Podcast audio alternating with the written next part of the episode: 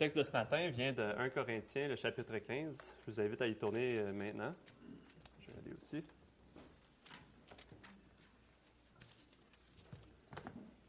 Un chapitre, 1 euh, Corinthiens, le chapitre 15. J'ai choisi cette euh, lecture pour la première fois à Pâques parce que ça parle de la résurrection. Mais puisque aujourd'hui on est dimanche, puis que le dimanche, nous célébrons ensemble l'entrée dans le, repos éternel de Jésus euh, et aussi notre entrée dans le repos avec lui. Je trouve que ça l'occasion est tout aussi bonne qu'à Pâques finalement. Dans ce texte, Paul écrit un des plus beaux textes concernant la résurrection.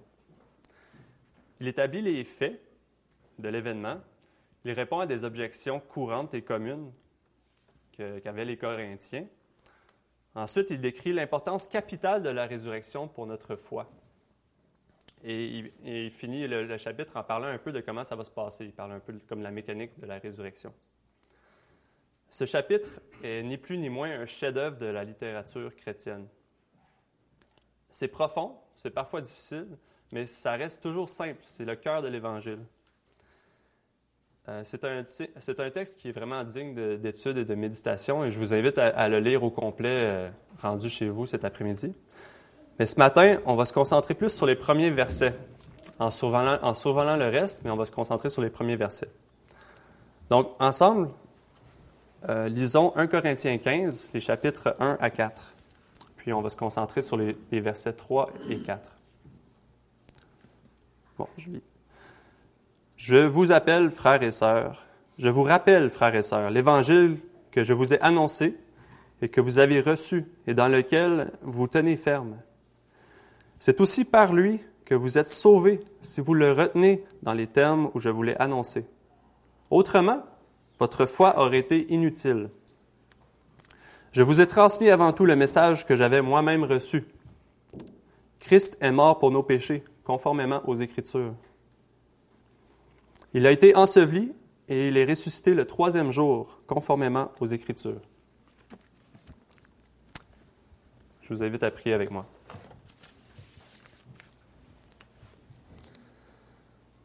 Dieu notre Père, notre Rédempteur adorable, je veux te louer pour ton évangile qui est une source de grande joie pour tout ton peuple. C'est si simple que ça peut être résumé en deux phrases, mais les, les, les implications sont grandioses et ont une portée éternelle pour nous. Dans ta fidèle bonté, Seigneur, tu nous révèles que, que tu nous as tant aimés, que tu nous as donné ton Fils unique, afin que quiconque croit en lui ne périsse point, mais ait la vie éternelle. Mais plus encore, tu nous garantis ces paroles en ressuscitant le Christ, ton Fils unique. Je te prie donc ce matin, Seigneur, que je puisse transmettre fidèlement ton glorieux évangile.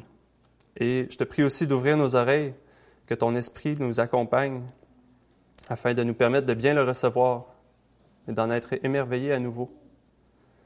Garde-nous surtout d'une écoute complaisante et d'une foi qui risquerait d'être inutile.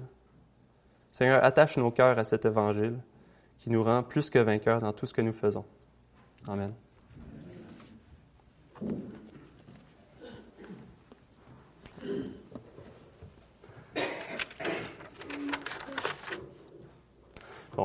Vous serez sûrement d'accord avec moi qu'à l'approche de Noël, il y a une certaine fébrilité dans l'air. Hein. Tout autour de nous, dans la société, il y a comme euh, une genre d'excitation commune qui se passe. Maintenant, au contraire, je trouve que c'est plutôt rare qu'on ressente cette même fébrilité dans la société à l'approche de Pâques. En fait, dans ma propre expérience, et surtout en milieu de travail, ce que j'ai tendance à entendre la plus, plus, plus souvent, c'est des moqueries à l'approche de Pâques. On se moque un peu de ce qu'on va faire. Et la fébrilité, elle, elle, se limite pas mal plus à l'excitation d'avoir un long week-end. Mais je crois que même parmi nous, les chrétiens, euh, on a plus, on a de la misère, même nous, à, vivre euh, de la fébrilité à l'approche de Pâques. Euh, je pense peut-être, entre autres, parce qu'on parle de mort et de crucifixion. Mais aussi, je crois que plus généralement, c'est que nous, on est des hommes naturels. Et on est étrangers au surnaturel.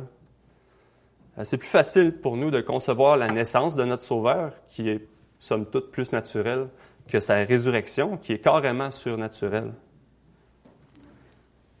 euh, c'est pas quelque chose qu'on connaît autrement que par la foi en ce qu'en dit la Bible.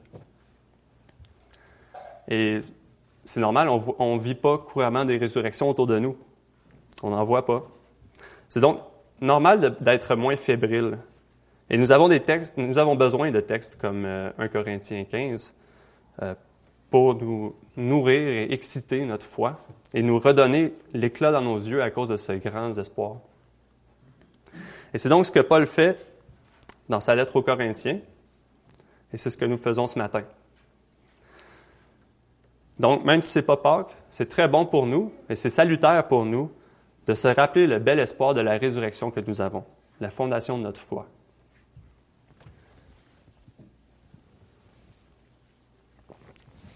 Avant tout, je vais vous euh, faire une petite mise en contexte. Un peu comme un, inspecteur en bâtiment, Paul, il, révisite la fondation, la base de la foi chrétienne chez les Corinthiens. Il veut en assurer l'intégrité, s'assurer qu'il n'y a pas de fissures qui fragilisent leur foi, et il veut aussi vérifier qu'il n'y a pas de l'infiltration de faux enseignements. Dans leur contexte, les chrétiens de Corinthe euh, avaient vraiment besoin de cette inspection parce que leur foi était en danger. C'était urgent même parce que le danger venait de l'intérieur de l'Église. Corinthe, la ville était une des grandes villes de l'empereur romain à l'époque. C'était comme la cinquième plus grande ville. Elle était située, euh, approximativement au centre de l'Empire romain.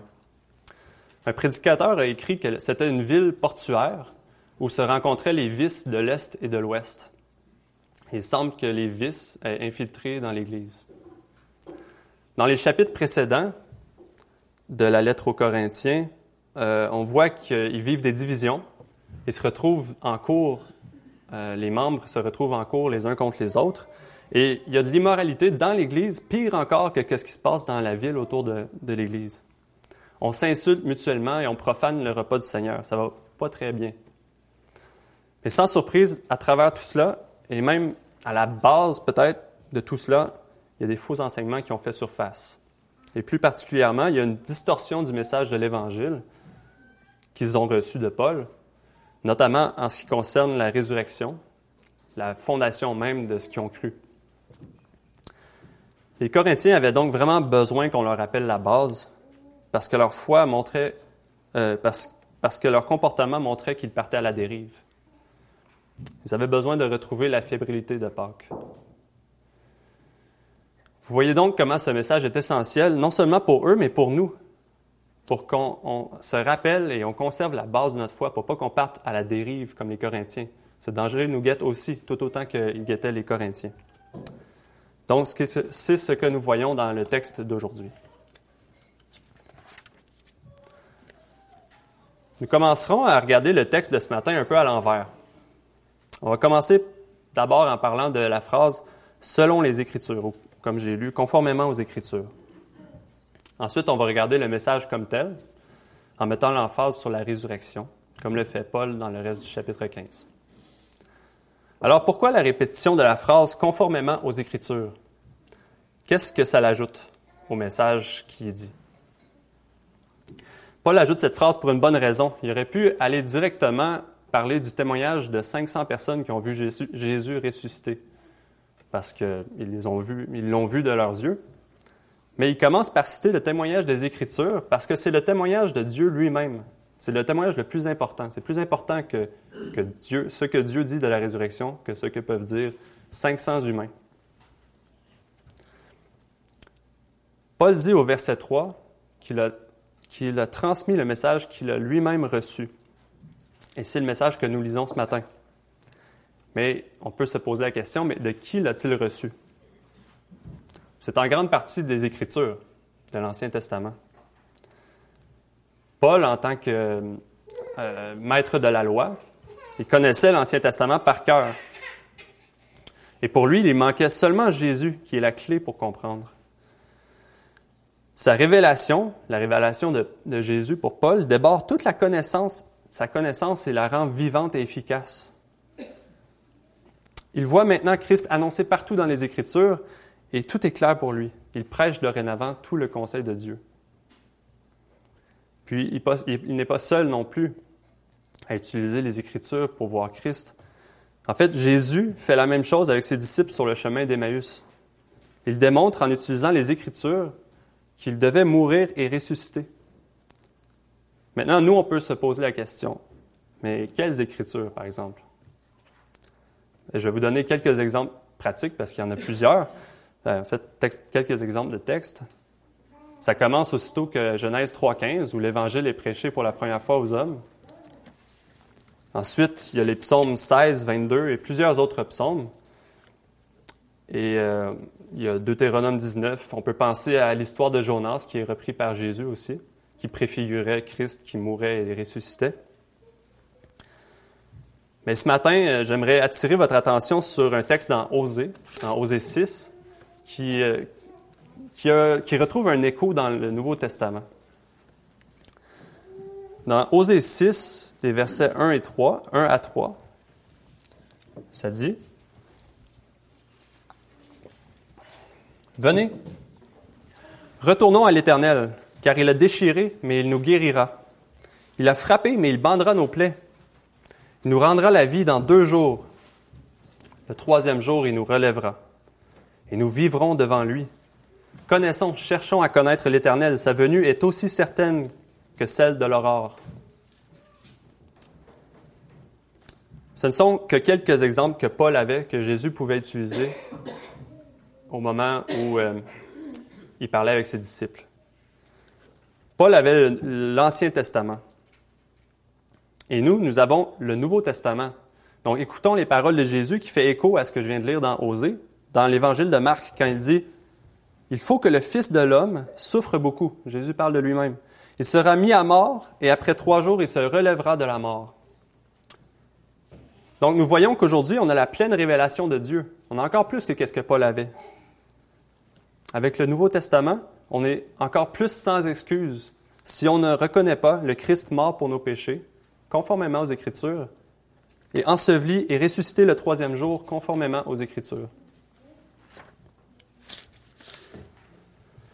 Nous avons alors une première application pratique pour nous aujourd'hui, c'est-à-dire s'appliquer à connaître les Écritures. Je suis sûr que on, l'entend souvent hein, venir de la part de, Pascal, de, tous les, pasteurs en fait, mais il faut lire la Bible, il faut la connaître au complet, il faut la, méditer plusieurs fois. Et puisque nous, on a la clé, puisqu'on a Jésus, quand on la lit, mais cherchons-le. Concrètement, c'est bien simple. Ça veut dire, par exemple, quand on lit n'importe quel texte, trouver quel, quel rôle joue le texte dans l'histoire globale de la rédemption. On peut se poser les questions suivantes en lisant. Euh, comment le texte annonce Jésus? Comment il accomplit la parole de telle ou telle prophétie qui avait été dite auparavant dans l'Ancien Testament? Ou plutôt, comment Dieu, dans ce texte, montre-t-il qu'il est un Dieu sauveur, un Dieu Seigneur? C'est des questions qu'on peut se, poser en lisant. S'appliquer à bien connaître la Bible, c'est s'assurer que la fondation de notre foi est bien stable. notre témoignage après sera plus intelligent et va être plus efficace aussi. Il faut la lire, c'est la bonne nouvelle de Dieu pour nous. Et partout à travers ce livre, Ancien Testament comme Nouveau Testament, c'est le même message qui résonne. Christ est mort pour nos péchés il a été enseveli et il est ressuscité le troisième jour, conformément aux Écritures. Donc aujourd'hui, en 2018, à chaque dimanche, c'est une nouvelle occasion pour nous de fêter ensemble sa résurrection. Pourtant, ce n'est pas évident. Il y a peu de monde qui croit en la résurrection de Jésus aujourd'hui parce que, disent-ils, c'est un mythe ou bien c'est, scientifiquement, il n'y a pas de preuve de résurrection puis bien l'esprit de l'homme moderne reste sceptique. Mais bien aimé, douter de la résurrection, c'est pas un cas qui est, qui est, propre à nous du haut de notre science. Les gens, au temps de l'Église de Corinthe, doutaient aussi de la résurrection et disaient que c'était impossible. Ils croyaient, comme beaucoup le croient aujourd'hui, que nous vivons et nous mourrons. Ça finit là. Donc que Jésus a vécu, un, très bon enseignant. Il a vécu, mais il est mort. Et ça finit là. Donc les Corinthiens, comme nous, avaient besoin de quelque chose pour fortifier leur foi parce qu'ils s'étaient mis à écouter et à croire des faux enseignements par rapport à la fondation même de leur foi. Et leur foi commençait à fissurer. Paul écrit plutôt dans la lettre aux Corinthiens que la, prédication de la croix, c'est de la folie pour ceux qui se perdent. Mais pour nous qui croyons, elle est une puissance de Dieu. Les Corinthiens, eux, commençaient à, perdre de vue cette puissance de Dieu et commençaient à croire que c'était de la folie. Alors Paul, comme pour ravifier un feu mourant, il se met à souffler fort sur les tisons pour voir s'il reste la braise. Par les arguments qu'il va apporter dans, la, suite du chapitre, il saura bientôt si les Corinthiens ont cru inutilement à son message. Il pourra faire la différence parce que les cendres vont rester inertes. Mais les tisons de braise, eux, vont s'enflammer. Ils vont se réveiller, ils verront leur folie, ils brûleront de nouveau du zèle de l'Évangile. Ils vont réduire les faux enseignements en cendres. Paul commence durement. Il montre une réalité alternative sans la résurrection. Attention, c'est un portrait sombre qui suit.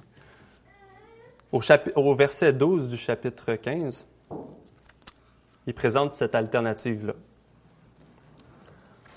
Or, si l'on prêche que Christ est ressuscité, comme quelques-uns parmi vous, euh, comment, comment, pardon, je vais recommencer. Or, si l'on prêche que Christ est ressuscité, comment quelques-uns parmi vous peuvent-ils dire qu'il n'y a pas de résurrection des morts? S'il n'y a, pas, de résurrection des morts, Christ non plus n'est pas ressuscité. Et si Christ n'est pas ressuscité, alors notre prédication est vide, et votre foi aussi. Il se trouve même que nous sommes des faux témoins vis-à-vis de Dieu, puisque nous avons témoigné contre Dieu. Nous avons témoigné contre Dieu qu'il a ressuscité Christ. Or, il ne l'a pas fait si les morts ne ressuscitent pas. En effet, si les morts ne ressuscitent pas, Christ non plus n'est pas ressuscité. Or, si Christ n'est pas ressuscité, votre foi est inutile. Vous êtes encore dans vos péchés et par conséquent, ceux qui sont morts en Christ sont aussi perdus. Si c'est pour cette vie seulement que nous espérons en Christ, nous sommes les plus à plaindre de tous les hommes.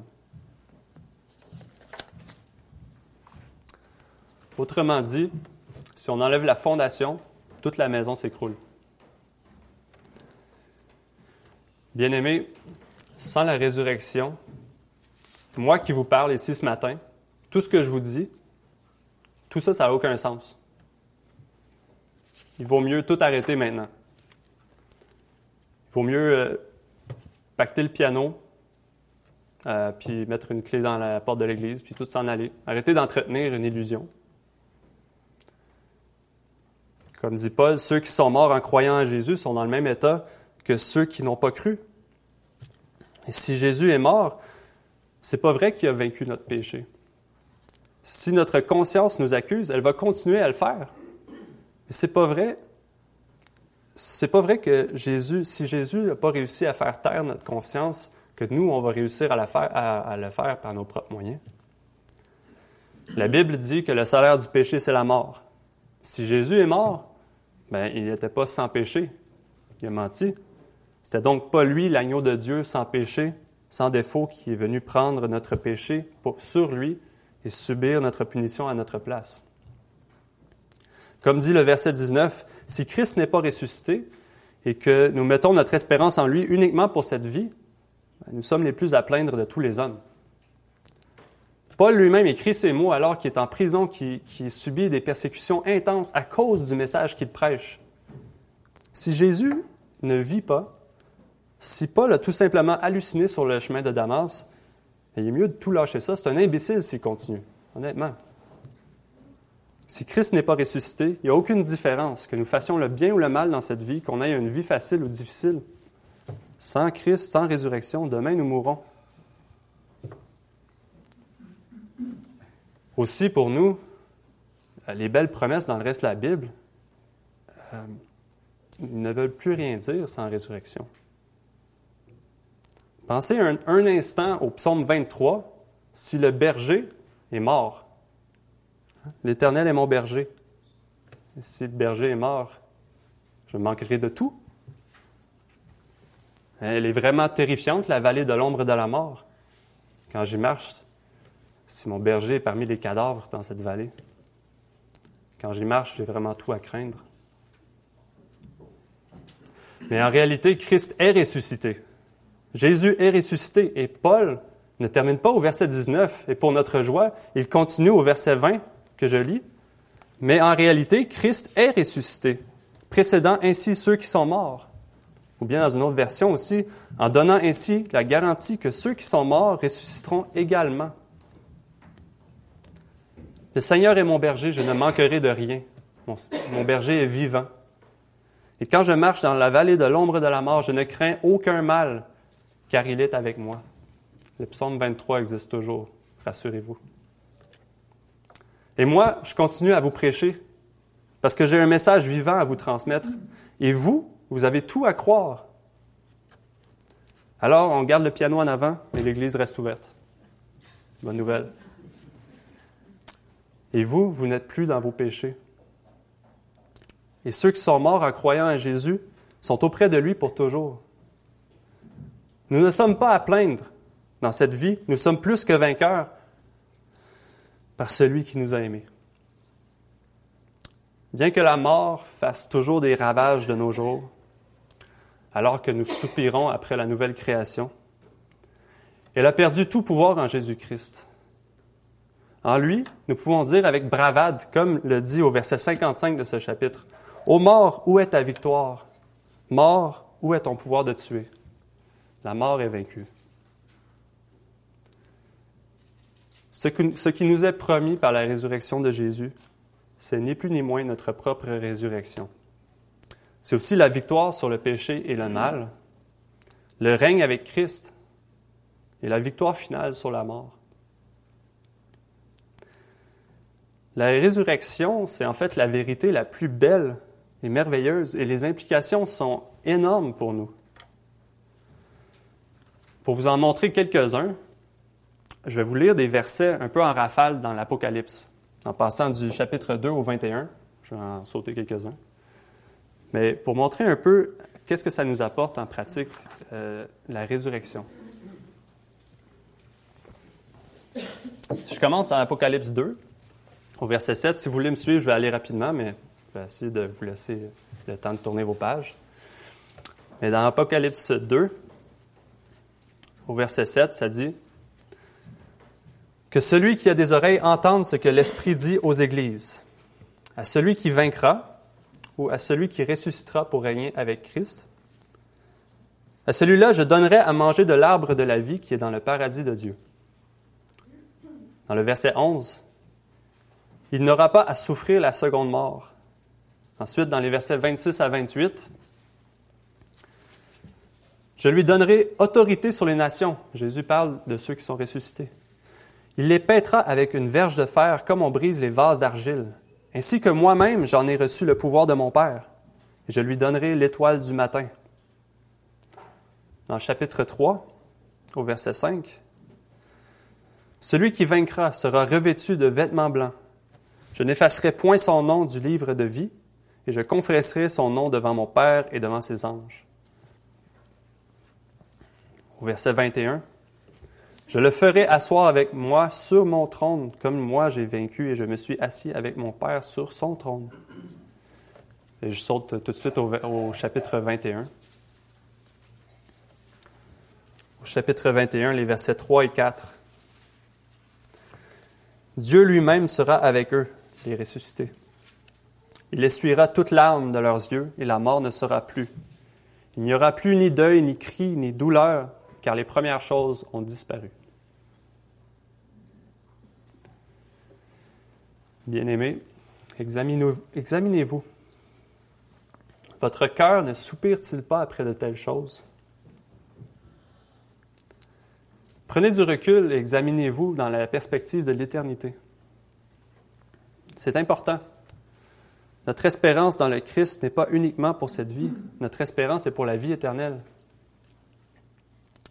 Cela dit, même si ce n'est pas uniquement pour cette vie, ça a des implications aussi pour notre vie actuelle, puisque en Christ, on commence déjà cette vie éternelle, maintenant. Je vais vous donner trois exemples de trois situations de vie pour vous montrer un peu comment la résurrection influence ou a un effet sur notre vie maintenant. Pensez d'abord à un mariage qui va mal. C'est un mariage, mettons, où toute conversation est pénible. C'est essoufflant. Puis un mariage où on entend un des deux dire J'ai vraiment l'impression que je ne suis plus avec la même personne que j'ai mariée. Sans la résurrection, sans la perspective éternelle, on entend le conseil suivant. Ben, pense à toi. Hein? Laisse pas ta vie être traînée par le bas par euh, un autre. Ben, c'est correct. Euh, à la longue, ça va bien aller. Ça va être mieux pour vous deux. Cette réflexion est cohérente avec le dicton Mangeons et buvons, car demain nous mourrons. Il faut profiter du moment présent. Puis, ce mariage m'apporte de la souffrance. Je vais le couper tout de suite. Parce que si je vis juste pour cette vie, je veux, être heureux, je ne veux pas être souffrant, ça n'a pas de sens. Mais Christ est ressuscité. Oui, le mariage est difficile. Mais le conseil suivant devrait plutôt être donné aux époux dans cette perspective d'éternité. Pense à la promesse que tu as faite devant Christ, devant le Christ ressuscité, de rester avec cette personne. Jésus promet partout dans la Bible d'être avec toi, de te donner la force d'accomplir ce qu'il te donne de faire. Pense à comment Christ aime cette personne-là aussi. Le mariage, ce n'est pas où nous, devons chercher le bonheur. Il y a beaucoup de bonheur à y avoir, mais ce n'est pas là où nous devons chercher le bonheur. Christ est ressuscité et il t'appelle à chercher tout ton bonheur en lui. La peine que tu endures maintenant fidèlement devant lui, il te l'essuiera il fera toutes choses belles, et si les deux époux sont sauvés, ils mangeront ensemble de l'arbre de la vie qui est dans le paradis de Dieu, sans douleur et sans larmes. Dans la perspective où vous, vous passerez une éternité victorieuse ensemble, n'est-il pas motivant alors d'inviter Christ pour chercher à réparer ce qui ne va pas, pour commencer à vivre cette éternité maintenant? Et si l'autre ne veut pas coopérer, est-ce que ça vaut quand même pas la peine de persévérer vers ce but? Je suis conscient que malheureusement, dans notre monde teinté par le péché, il y a des raisons légitimes pour le divorce. Mais je ne vous cache rien si euh, le taux de divorce excède largement l'occurrence de ces raisons-là. Je crois, entre autres, que la perspective éternelle est, ben, je crois que désespérément hors de vue par les temps qui courent. Ensuite, pensez maintenant à quelqu'un qui fait face à une maladie souffrante ou à une maladie chronique corporelle ou mentale. Sans la résurrection, sans la perspective de l'éternité, ça peut euh, mener à la peur, à l'anxiété, à la dépression. Ultimement, c'est la demande à l'aide médicale à mourir. La souffrance n'a aucun sens. Et si cette vie est tout ce qu'on a et qu'on souffre, mieux vaut en finir. Mais Christ est ressuscité. Une éternité sans deuil, ni cri, ni douleur vous attend. Et il nous promet une vie facile. Il ne nous promet pas une vie facile ici mais il nous promet une consolation totale, vraiment totale. En demeurant fidèle dans la faiblesse, dans la souffrance qui limite les activités, les ambitions, tout ça, ça va être remplacé par une gloire éternelle. Paul écrit au verset 43 du chapitre 15 que si le corps est semé méprisable, il ressuscite glorieux. Et s'il est semé faible, il ressuscite plein de force. C'est notre espoir. Non seulement les échecs courants seront transformés en victoire, car tout concourt au bien de ceux qui aiment Dieu, mais en plus, le malade régnera avec Christ sur les nations, même si ses ambitions ont été coupées pour l'instant. C'est peu de temps comparé à une, une éternité de règne avec Christ sur les nations. Il sera assis sur le trône avec Christ.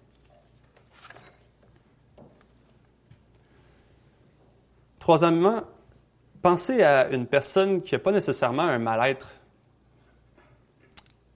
Mais tu sais, cette personne-là, quand elle, était petite, elle rêvait d'être un astronaute. Ou bien, euh, je sais pas un pompier. Ou jouer dans la Ligue nationale. Cette personne-là, aujourd'hui, est maintenant comptable ou avocate. Elle est quand même bien selon nos standards. Mais elle a toujours un petit pincement au cœur quand elle entend le, blues du businessman de, Charlebois. Hein. Elle chante avec un peu trop d'enthousiasme quand que, arrive euh, qu'elle aurait voulu être une artiste. Mais sans la résurrection, sans la perspective éternelle, bien que cette personne-là se trouve dans le confort et elle vit une bonne vie selon nos standards, euh, elle vit une vie qui est plutôt triste en fait. En fait, c'est très triste parce qu'elle se contente vraiment de peu de choses face à ses ambitions. Hein, elle a un sentiment constant de ne pas vivre pleinement. Et il n'y a rien à faire. C'est trop tard pour être, je ne sais pas moi, une danseuse de ballet internationale. C'est trop tard. Elle ne pourra jamais avoir une satisfaction complète. Mais Christ est ressuscité. Et quoi que nous fassions ici-bas, on peut le faire pour la gloire de Dieu, même si ça ne nous satisfait pas à 100 même si ça ne nous réalise pas en tant que personne. Parce qu'on sait qu'il y a des choses beaucoup plus grandes et glorieuses qui nous attendent pour un temps éternel. Mais ce n'est pas une pensée magique que je vous propose ce matin. C'est une pensée très réaliste. Si cette vie est tout ce qu'on a, la plupart d'entre nous vivent une expérience qui est plutôt moche. Même dans un pays où on a beaucoup de liberté, beaucoup de confort, beaucoup de richesse, moi, par exemple, je suis relativement jeune, puis déjà, je ne pourrais jamais être euh, un joueur dans la Ligue nationale. C'est fini. C'est passé ce temps-là. Mais je ne vous dis pas ça parce que mon but n'est pas de, de, vous donner l'espoir que Dieu va nous permettre de réaliser tous nos fantasmes rendus au ciel. C'est pas ça mon but. C'est plutôt pour montrer la futilité de mettre tout notre espoir et, notre joie dans cette vie seulement. La futilité d'une vie sans résurrection. Et gloire à Dieu. Il nous donne une éternité de gloire où le mariage malheureux, le malade ou l'insatisfait, ils pourront vivre ensemble dans, dans la joie et la gloire éternelle, car leur vie, car cette vie leur est promise et garantie par la résurrection de Christ. Bien-aimés, Christ est mort pour nos péchés, conformément aux Écritures. Il a été mis au tombeau et il est ressuscité le troisième jour, conformément aux Écritures. Cette bonne nouvelle fait en sorte que même si nous sommes toujours dans un corps corruptible, nous aspirons vers ce qui est incorruptible. Nous sommes toujours misérables et faibles, mais Christ nous promet la gloire et nous rend capables d'une vie de droiture, capables de toute bonne œuvre que Dieu a préparée d'avance afin que nous les pratiquions et afin que nous commencions déjà à goûter euh, le bonheur de la vie éternelle, même maintenant. Son action en moi, son action en vous, témoigne de l'incorruptibilité qui vient bientôt, pour nous et pour toute la création. Tenez-vous dans cette espérance. Rappelez-vous-la, croyez-la, Saisissez-la, qu'elle puisse être la motivation derrière toutes vos actions. Si cette espérance vous est étrangère, eh bien, vous avez cru inutilement. Si vous croyez à toute la Bible, vous la mettez toute en pratique, mais que cette espérance vous est étrangère, vous croyez inutilement à tout le reste de la Bible. Votre foi est une illusion, comme écrit Paul, et vous êtes encore dans vos péchés. Mais si par contre c'est votre espérance, Rien, rien de ce que vous faites ici-bas n'est en vain. Votre vie prend son plein sens, peu importe ce que vous faites, même dans les plus petites choses. Jésus a dit, Quiconque donnera seulement un verre d'eau froide à l'un de ses petits parce qu'il est mon disciple, je vous le dis en vérité, il ne perdra point sa récompense. Voyez-vous un peu la, disproportion? Il y a une, récompense éternelle pour un verre d'eau froide. Mais c'est dans cet esprit que Paul conclut le chapitre 15, au verset 58, quand il dit Montrez-vous ferme et inébranlable, c'est-à-dire dans cette espérance. Soyez toujours plus actifs dans l'œuvre du Seigneur. Juste dire que, vous voyez que c'est pratique ce message. L'espérance nous rend actifs et joyeux de l'être. Alors il dit, montrez-vous ferme et inébranlable. Soyez toujours plus actifs dans l'œuvre du Seigneur, puisque vous savez que la peine que vous vous donnez dans la communion avec le Seigneur n'est jamais perdue. Amen.